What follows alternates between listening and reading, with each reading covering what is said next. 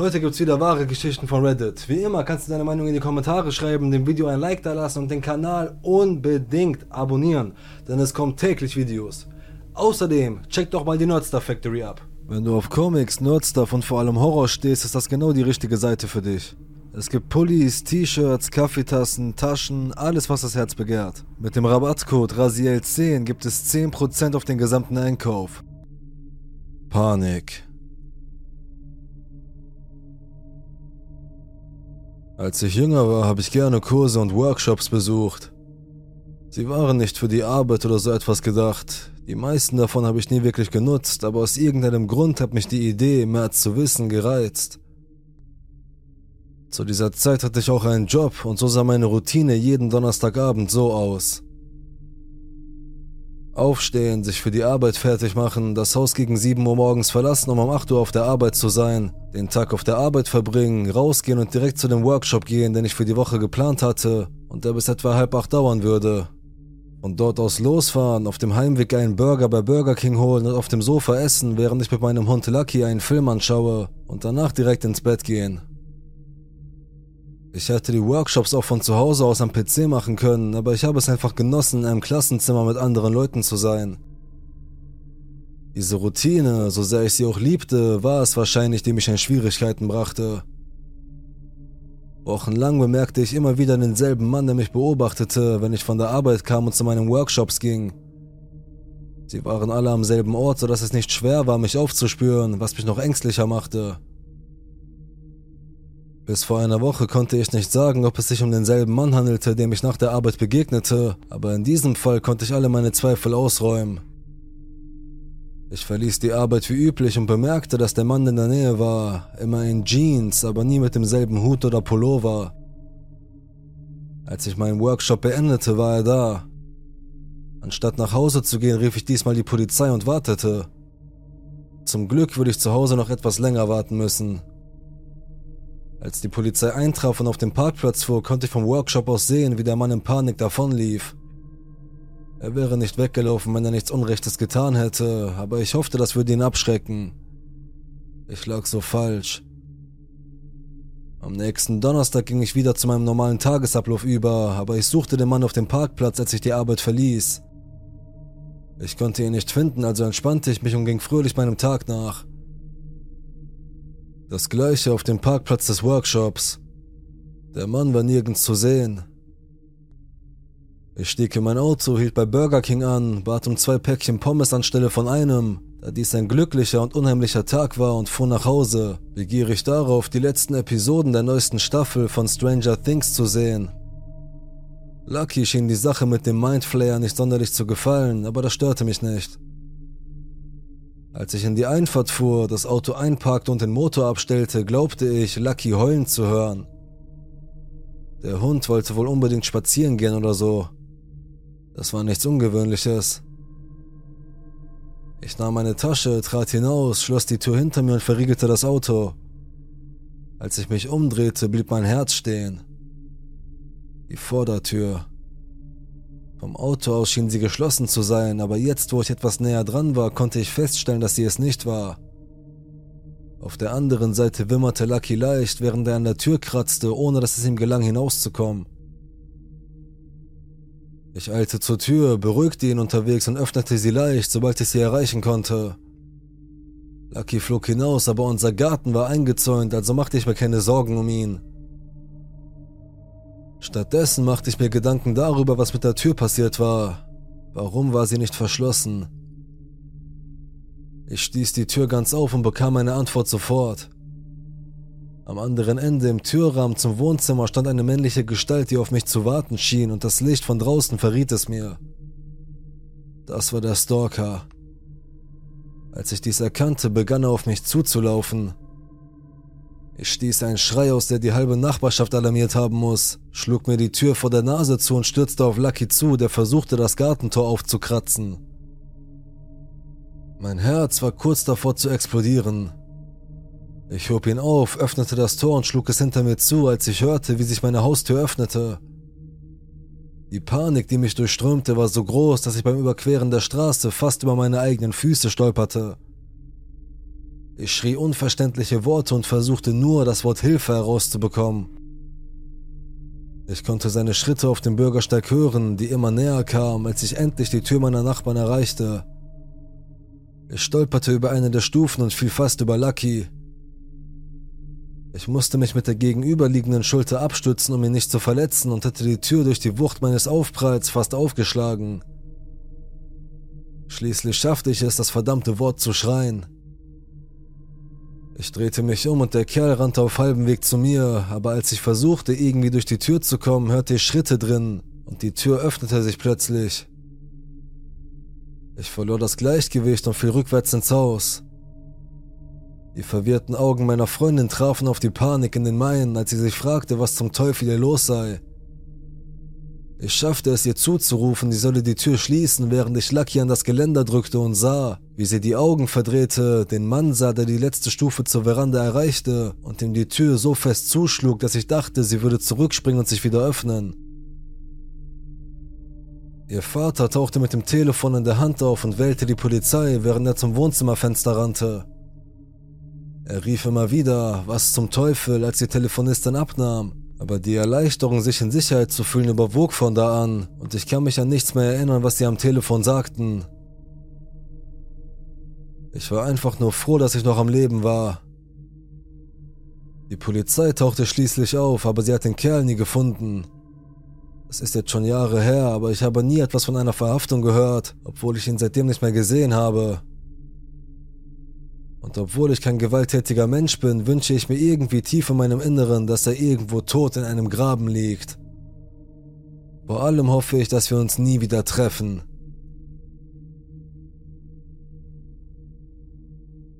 Der Besucher.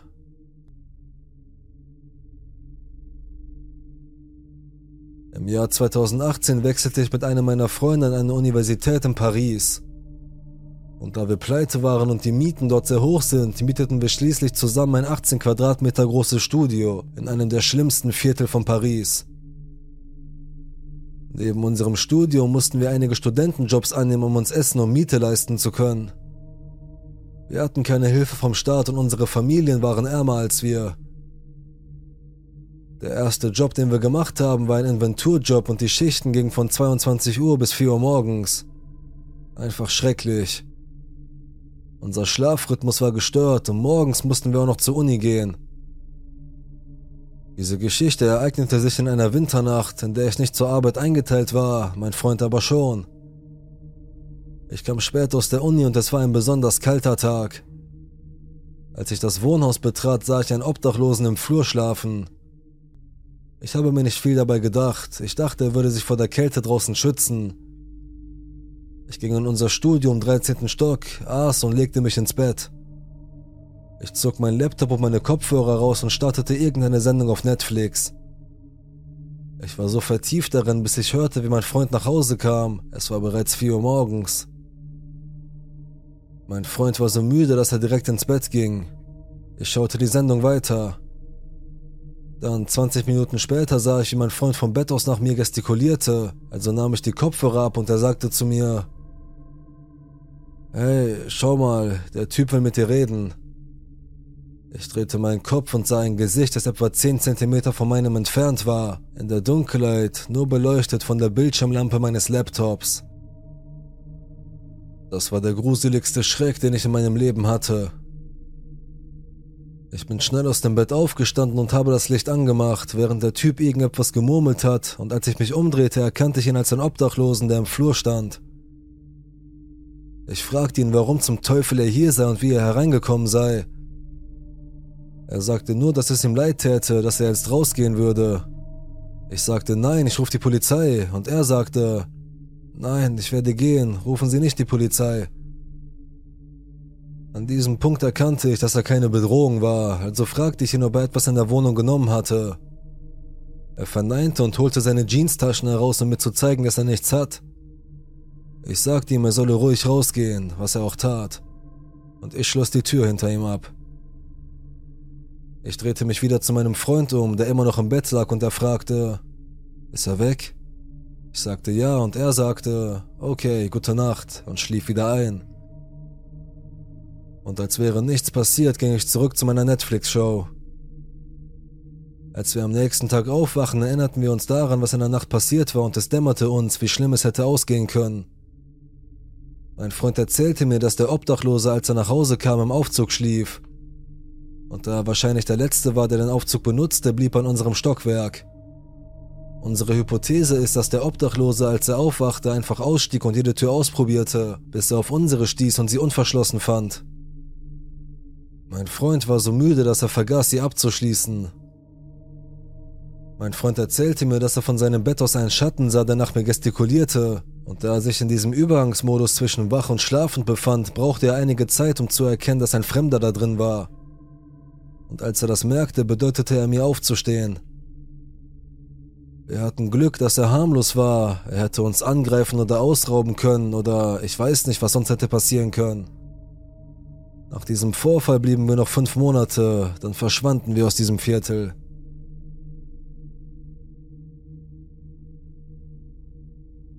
Billard.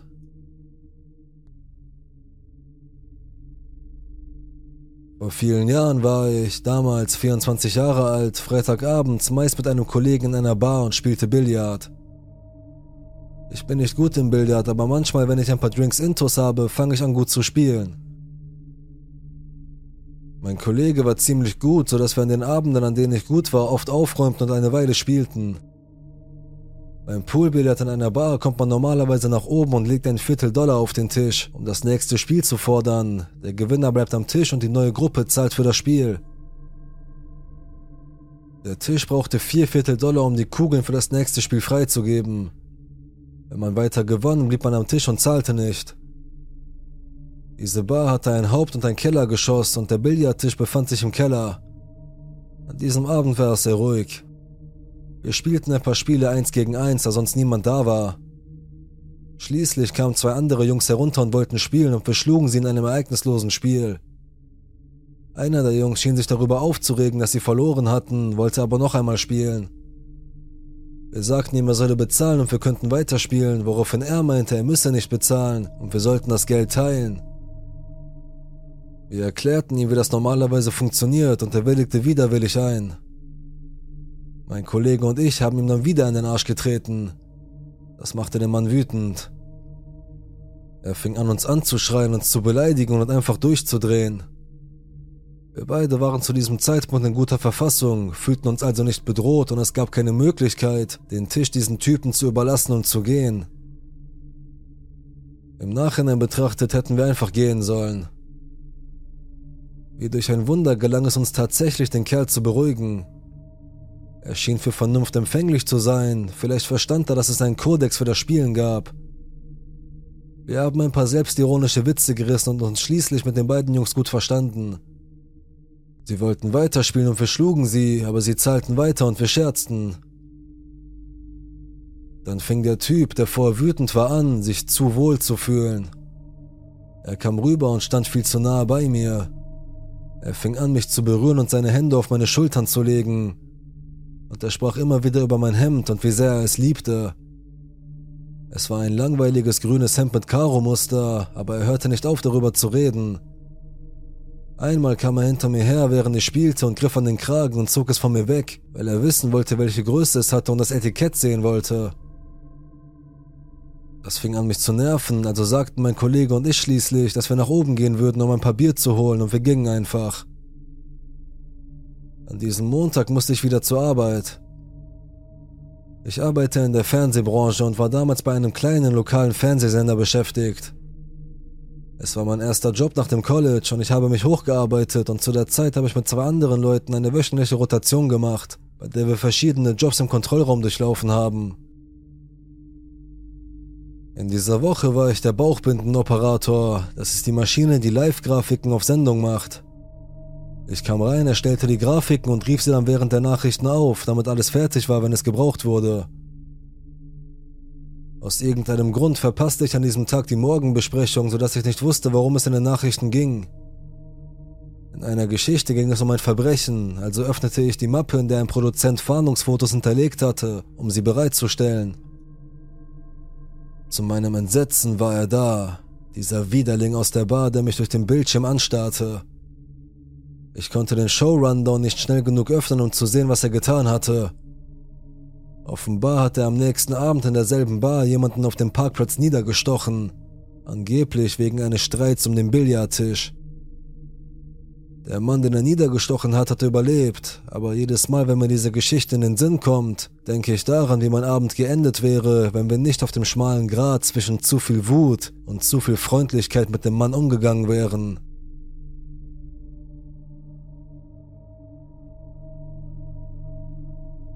Der Deich Das alles begann, als ich und meine zwei Kumpels, ich 19 und sie 20 und 17, in einem Fluss am Nachmittag angeln gingen. Die Umgebung sieht so aus, dass man über den Deich fährt, bevor man unten an einer Rampe direkt neben dem Fluss landet. Wir haben Pizza, Bier, Gras, Musik und natürlich unsere Routen mitgebracht, in der Hoffnung, dass wir einfach abhängen und bis spät in die Nacht angeln können. Zu diesem Zeitpunkt haben wir uns mit unseren Stühlen und Lautsprechern am Ufer gemütlich gemacht und es ist bereits zwei Stunden her und es war jetzt 21 Uhr. Alle drei von uns fühlten sich gut mit einigen Bieren in unserem System und dann hörten wir plötzlich zwei Autos mit super lauter Musik anfahren und alle stiegen aus. In jedem der Autos müssen vier bis fünf Leute gesessen haben, denn ich hörte eine Menge Leute reden, aber es war alles auf Spanisch, sodass ich nichts verstehen konnte. Wir versuchten es zu ignorieren, aber dann wurde es so laut, dass wir uns nicht mehr amüsieren konnten, also fingen wir an, unsere Sachen zu packen, um zum Auto zurückzugehen und einfach zu entspannen, während wir ausnüchterten.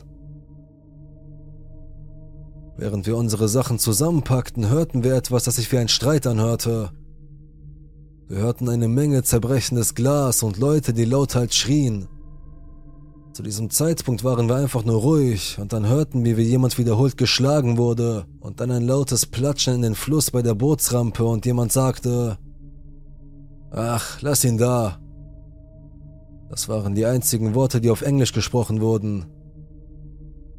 Zu diesem Zeitpunkt wussten wir nicht, was wir gerade gehört hatten und wir wollten nicht hierbleiben und es herausfinden. Wir drei wanderten den steilen Weg hinauf, um zum Auto zurückzukehren, aber sobald wir in Sichtweite kamen, stiegen sie alle wieder in die beiden Autos und fuhren schnell über den Deich zurück.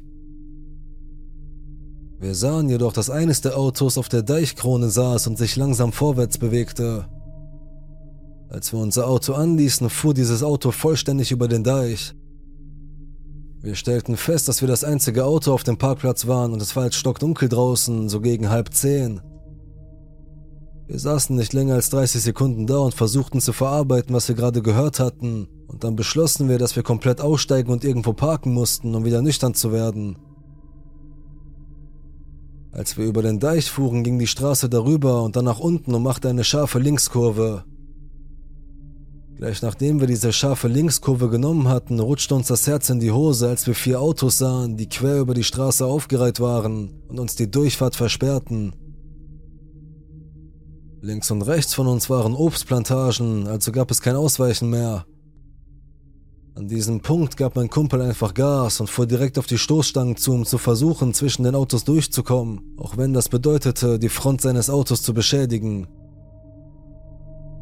Gerade als wir das taten, bewegte sich eins der vier Autos leicht aus dem Weg, wodurch eine Lücke entstand.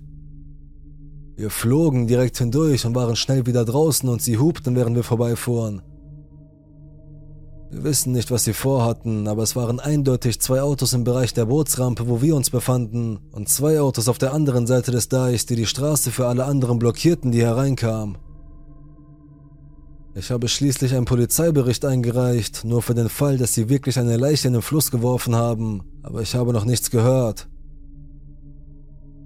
Definitiv eine meiner schrecklichsten Erfahrungen. Verhext.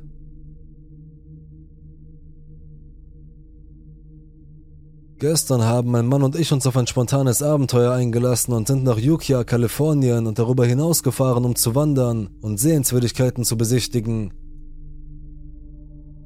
Da wir einen freien Samstag zur Verfügung hatten, beschlossen wir, unseren treuen, vierbeinigen Begleiter mitzunehmen und die wunderschöne Natur zu erkunden. Wir ahnten nicht, dass unsere Reise auf dem Heimweg zwischen dem Navarro River Redwood State Park und dem Paul Dimmick Campgrounds eine unerwartete Wendung nehmen würde.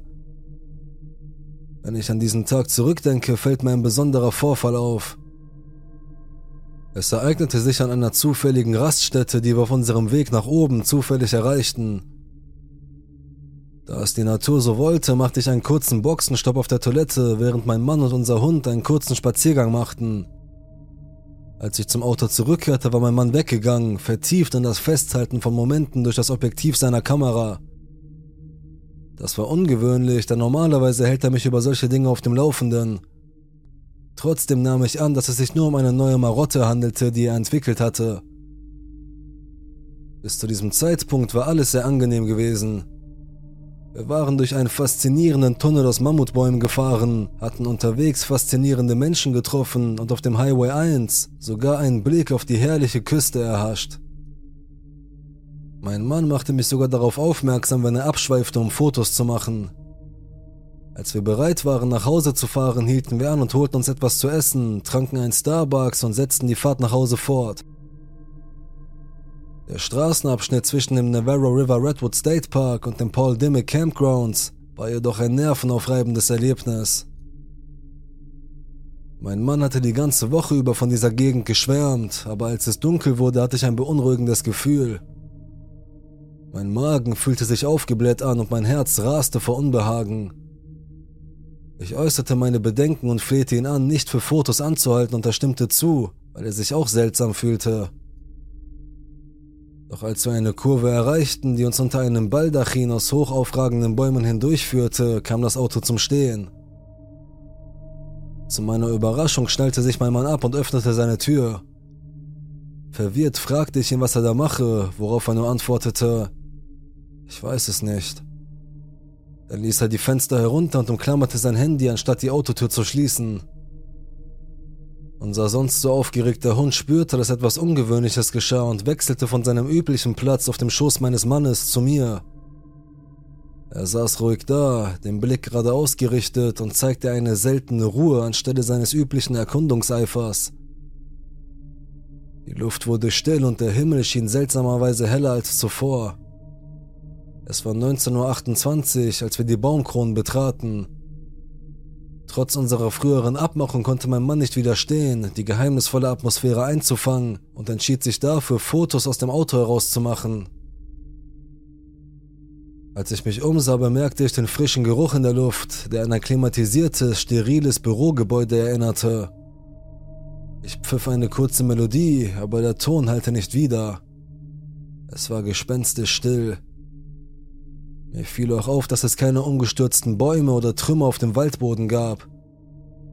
Außer uns waren keine anderen Fahrzeuge oder Menschen zu sehen. Selbst die Telefonzellen waren nirgends zu sehen. Nachdem wir ein paar Worte gewechselt hatten, fuhr ein schwarzes Auto vorbei, gefolgt von einem silbernen, was dem Band zu brechen schien. Mein Mann erwachte aus der Trance, die ihn befallen hatte, schloss schnell die Fenster, startete das Auto und fuhr davon.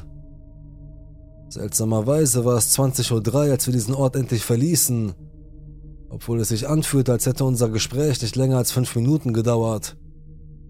Oh, und erinnerst du dich an die Melodie, die ich gepfiffen habe? Ein zufälliger Vogel pfiff es zurück, als wir abfuhren. Unser Hund blieb still und auf meinem Schoß, bis wir am Paul Demick Campgrounds vorbeikamen. Als wir endlich die Gelegenheit hatten, über das Geschehene zu sprechen, gestand mein Mann, dass er sich an nichts mehr erinnern konnte von dem Moment an, als wir in diesen mysteriösen Straßenabschnitt einfuhren, bis wir ihn wieder verließen. Während ich jetzt hier sitze und versuche, mir einen Reim auf diese verwirrende Erfahrung zu machen, kann ich nicht anders, als an meinem eigenen Verstand zu zweifeln. Die Ereignisse, die sich zugetragen haben, sind für mich unbegreiflich und ich suche nach einer Erklärung, die sich mir entzieht.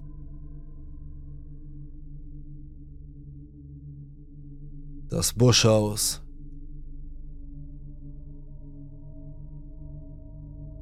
Als wir klein waren, hatten meine Cousins und ich ein Buschhaus am Ende des Gartens, kurz bevor der Garten in die Heide überging.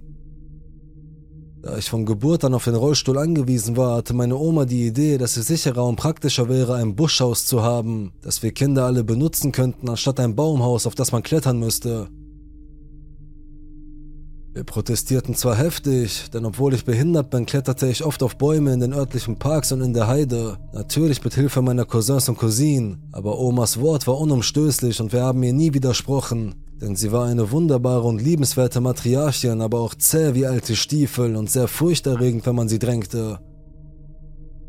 Also machten wir uns daran, einen geeigneten Busch für unseren neuen Spielplatz auszusuchen. Nachdem wir den perfekten Busch ausgesucht hatten, übertrug Oma den älteren Jungen die Aufgabe, den äußeren Bereich des Busches zu roden und im Inneren eine kleine Mulde mit Holzstücken auf dem Boden zu schaffen, die als Boden dienen sollte, damit mein kleiner Rollstuhl sicher und leicht darin fahren konnte. Oma war damals noch recht jung und während die Jungs die schwere Arbeit erledigten, kümmerte sie sich um uns Jüngere, indem sie Möbel, Material und Zubehör besorgte, um unseren neuen Spielraum für uns alle gemütlich und komfortabel zu gestalten. Ein Jahr später war unser Buschhaus in vollem Einsatz. Tagsüber spielten wir Jüngeren darin nach der Schule, an Wochenenden und in den Ferien und abends und nachts war es ein Ort, an dem die älteren Cousins und Cousinen etwas Privatsphäre haben konnten. Vor den Augen von Oma und Mama, um zu tun, was sie wollten. Unser Buschhaus war allerdings gemütlich. Wir bekamen Stühle, Sitzsäcke und Bodenkissen von Verwandten und Freunden der Familie gespendet. Wir hatten auch einen kleinen Tisch, für den wir eine Tischdecke machten. Und unsere Tante J machte ein paar hübsche Vorhänge, die wir so gut es ging aufhängten. Wir hatten sogar einen Schrank, in dem wir Snacks aufbewahrten und, nur wenn die älteren Jungs oder Mama da waren, durften wir den Campingkocher benutzen, um Bohnen und Würstchen aus der Dose oder Topfnudeln zu erhitzen und Tee zu kochen. Großmutters Bingo-Freundin Jean stiftete einen gebrauchten Teppich, der zwar schäbig und veraltet war, aber wir fanden ihn wunderschön. Es war mitten in den Sommerferien, wahrscheinlich Anfang Juli, als es passierte. Al und ich waren sieben und G war elf. Der Bruder A unseres älteren Cousins G war früher da, aber um drei Uhr hatte er es satt, mit uns herumzuhängen und war mit seinen Kumpels ausgegangen. Die drei kamen später zurück, um uns allen Abendessen auf dem Herd zu machen. Elle und ich saßen am Tisch und spielten mit einem Stapel Spielkarten, die wir aus dem Wohnzimmerschrank geholt hatten. Und G saß in der Ecke des Buschhauses auf einem Sitzsack und las Der geheime Garten. Es war ein ganz normaler Tag zu Hause. Nichts Ungewöhnliches oder Merkwürdiges geschah, bis wir alle gegen 4 Uhr ein Geräusch hörten, das nicht zu der friedlichen Szene passte. Es war eine Mischung aus einem Knurren, dem Ruf einer Eule und dem Murmeln eines Mannes. Wir waren keine besonders naturverbundenen Kinder, aber als aufgeweckte kleine Mädchen wussten wir alle, dass Eulen nachtaktive Tiere sind und dass die begleitenden Geräusche, die sich mit den Rufen vermischten, nicht von demselben Vogel stammen konnten. Zu den seltsamen Geräuschen gesellte sich ein heimliches und verstohlenes Rascheln, das von der Rückseite des Buschhauses kam. Wir sahen auch eine dunkle, hundeähnliche Gestalt durch das dichte Laub auf der Rückseite des Buschhauses, die zufällig direkt zum Anfang der Heide führte, wie ich bereits sagte. Das Merkwürdigste an dieser Gestalt war, dass sie sehr präsent, aber eher ätherisch war, fast so, als ob die Gestalt sich absichtlich verstecken wollte. Außerdem gab es während dieser Zeit keine anderen natürlichen Geräusche, kein Vogelgezwitscher, keine Insektengeräusche und keinen menschlichen Hintergrundlärm. In dieser Zeit war es, als ob die ganze Welt stillgestanden hätte und wir drei die einzigen waren, die bei Bewusstsein und anwesend waren, zusammen mit der mysteriösen Gestalt. Wir wussten nicht, was wir tun sollten, aber wir versammelten uns und sowohl G als auch L nahmen einen Griff meines Rollstuhls und zogen mich zurück aus unserem Buschhaus, wobei wir die durchscheinende Gestalt nicht aus den Augen ließen. Als wir das Buschhaus verlassen hatten und uns nahe genug an unserem Zuhause befanden, um uns außer Gefahr und sicher zu fühlen, sahen wir uns nur sehr zweifelnd an. Wir machten uns in die Hose. G sagte plötzlich, bleibt hier, bewegt euch nicht und sprecht nicht. Sie rannte zum Garten aus und kletterte an der Seite auf das morsche Dach. Ich drehte völlig durch und stieß einen Schrei der Angst aus, aber Elle legte wie immer geistesgegenwärtig ihre Hand auf meinen Mund und brachte mich zum Schweigen. Elle und ich beobachteten sie, während G über die Hecke blickte, die unseren Garten vom Anfang der Heide trennte. Von unserer Position aus konnte man ihr Gesicht deutlich erkennen. Gs Gesichtsausdruck war eine Mischung aus Verwirrung, Überraschung und Erschrecken, und ihre hübschen braunen Augen sahen besorgt aus. Wir warteten, bis G zu uns zurückkam, bevor wir sie ernsthaft fragten, was sie gesehen hatte. Sie antwortete nicht sofort, aber als sie es tat, sagte sie, es war so seltsam, ich habe nichts gesehen, keine Hunde, keine anderen Tiere. Sie hielt inne, ihr junger Verstand versuchte die Worte zu finden, um zu erklären, was sie gesehen hatte. Da war ein Mann, ich habe ihn von hinten gesehen, wie er auf den Eisenzaun zuging. Mein siebenjähriges Ich hatte Schwierigkeiten zu verstehen, was G sagte, und ein Blick auf L verriet mir, dass es ihr genauso erging. Wir sagten beide zusammen, welcher Mann? Wie hat er denn ausgesehen? G seufzte und biss sich auf die Lippe. Ich habe nicht richtig gesehen. Sein Gesicht und all das, ich habe nur seinen Rücken gesehen. Aber er hatte wirklich lange, struppige Haare. Ihr Blick wanderte nervös zum Ende des Gartens hinüber, der auf die sehr öffentliche Weide hinausführt. Elle und ich folgten beide Gs Blick. Wir schauderten alle. Lange Zeit sprach niemand. Lange Zeit saßen wir schweigend da und ich in meinem Rollstuhl neben ihn. Plötzlich bemerkte ich etwas und rief den anderen zu. Alles ist wieder normal, hört hin. Wir hörten alle zu. Die normalen Alltagsgeräusche waren wieder da, die Welt schien wieder in Ordnung zu sein. Kurze Zeit später kamen A und seine beiden Kumpels zurück und da sie eine gewisse Anspannung bei uns spürten, fragten sie uns, was los sei. Wir erzählten ihnen alles und zwei von ihnen liefen nach hinten, um sich umzusehen. Sie waren etwa 45 Minuten lang weg. Als sie zurückkamen, sagten sie, sie hätten nichts gesehen, keinen fremden Mann, keine Tiere, nichts Ungewöhnliches oder Zwielichtiges, und wir verbrachten den Rest des Tages mit den Jungs, aßen im Buschhaus zu Abend und schauten später Filme und aßen Junkfood.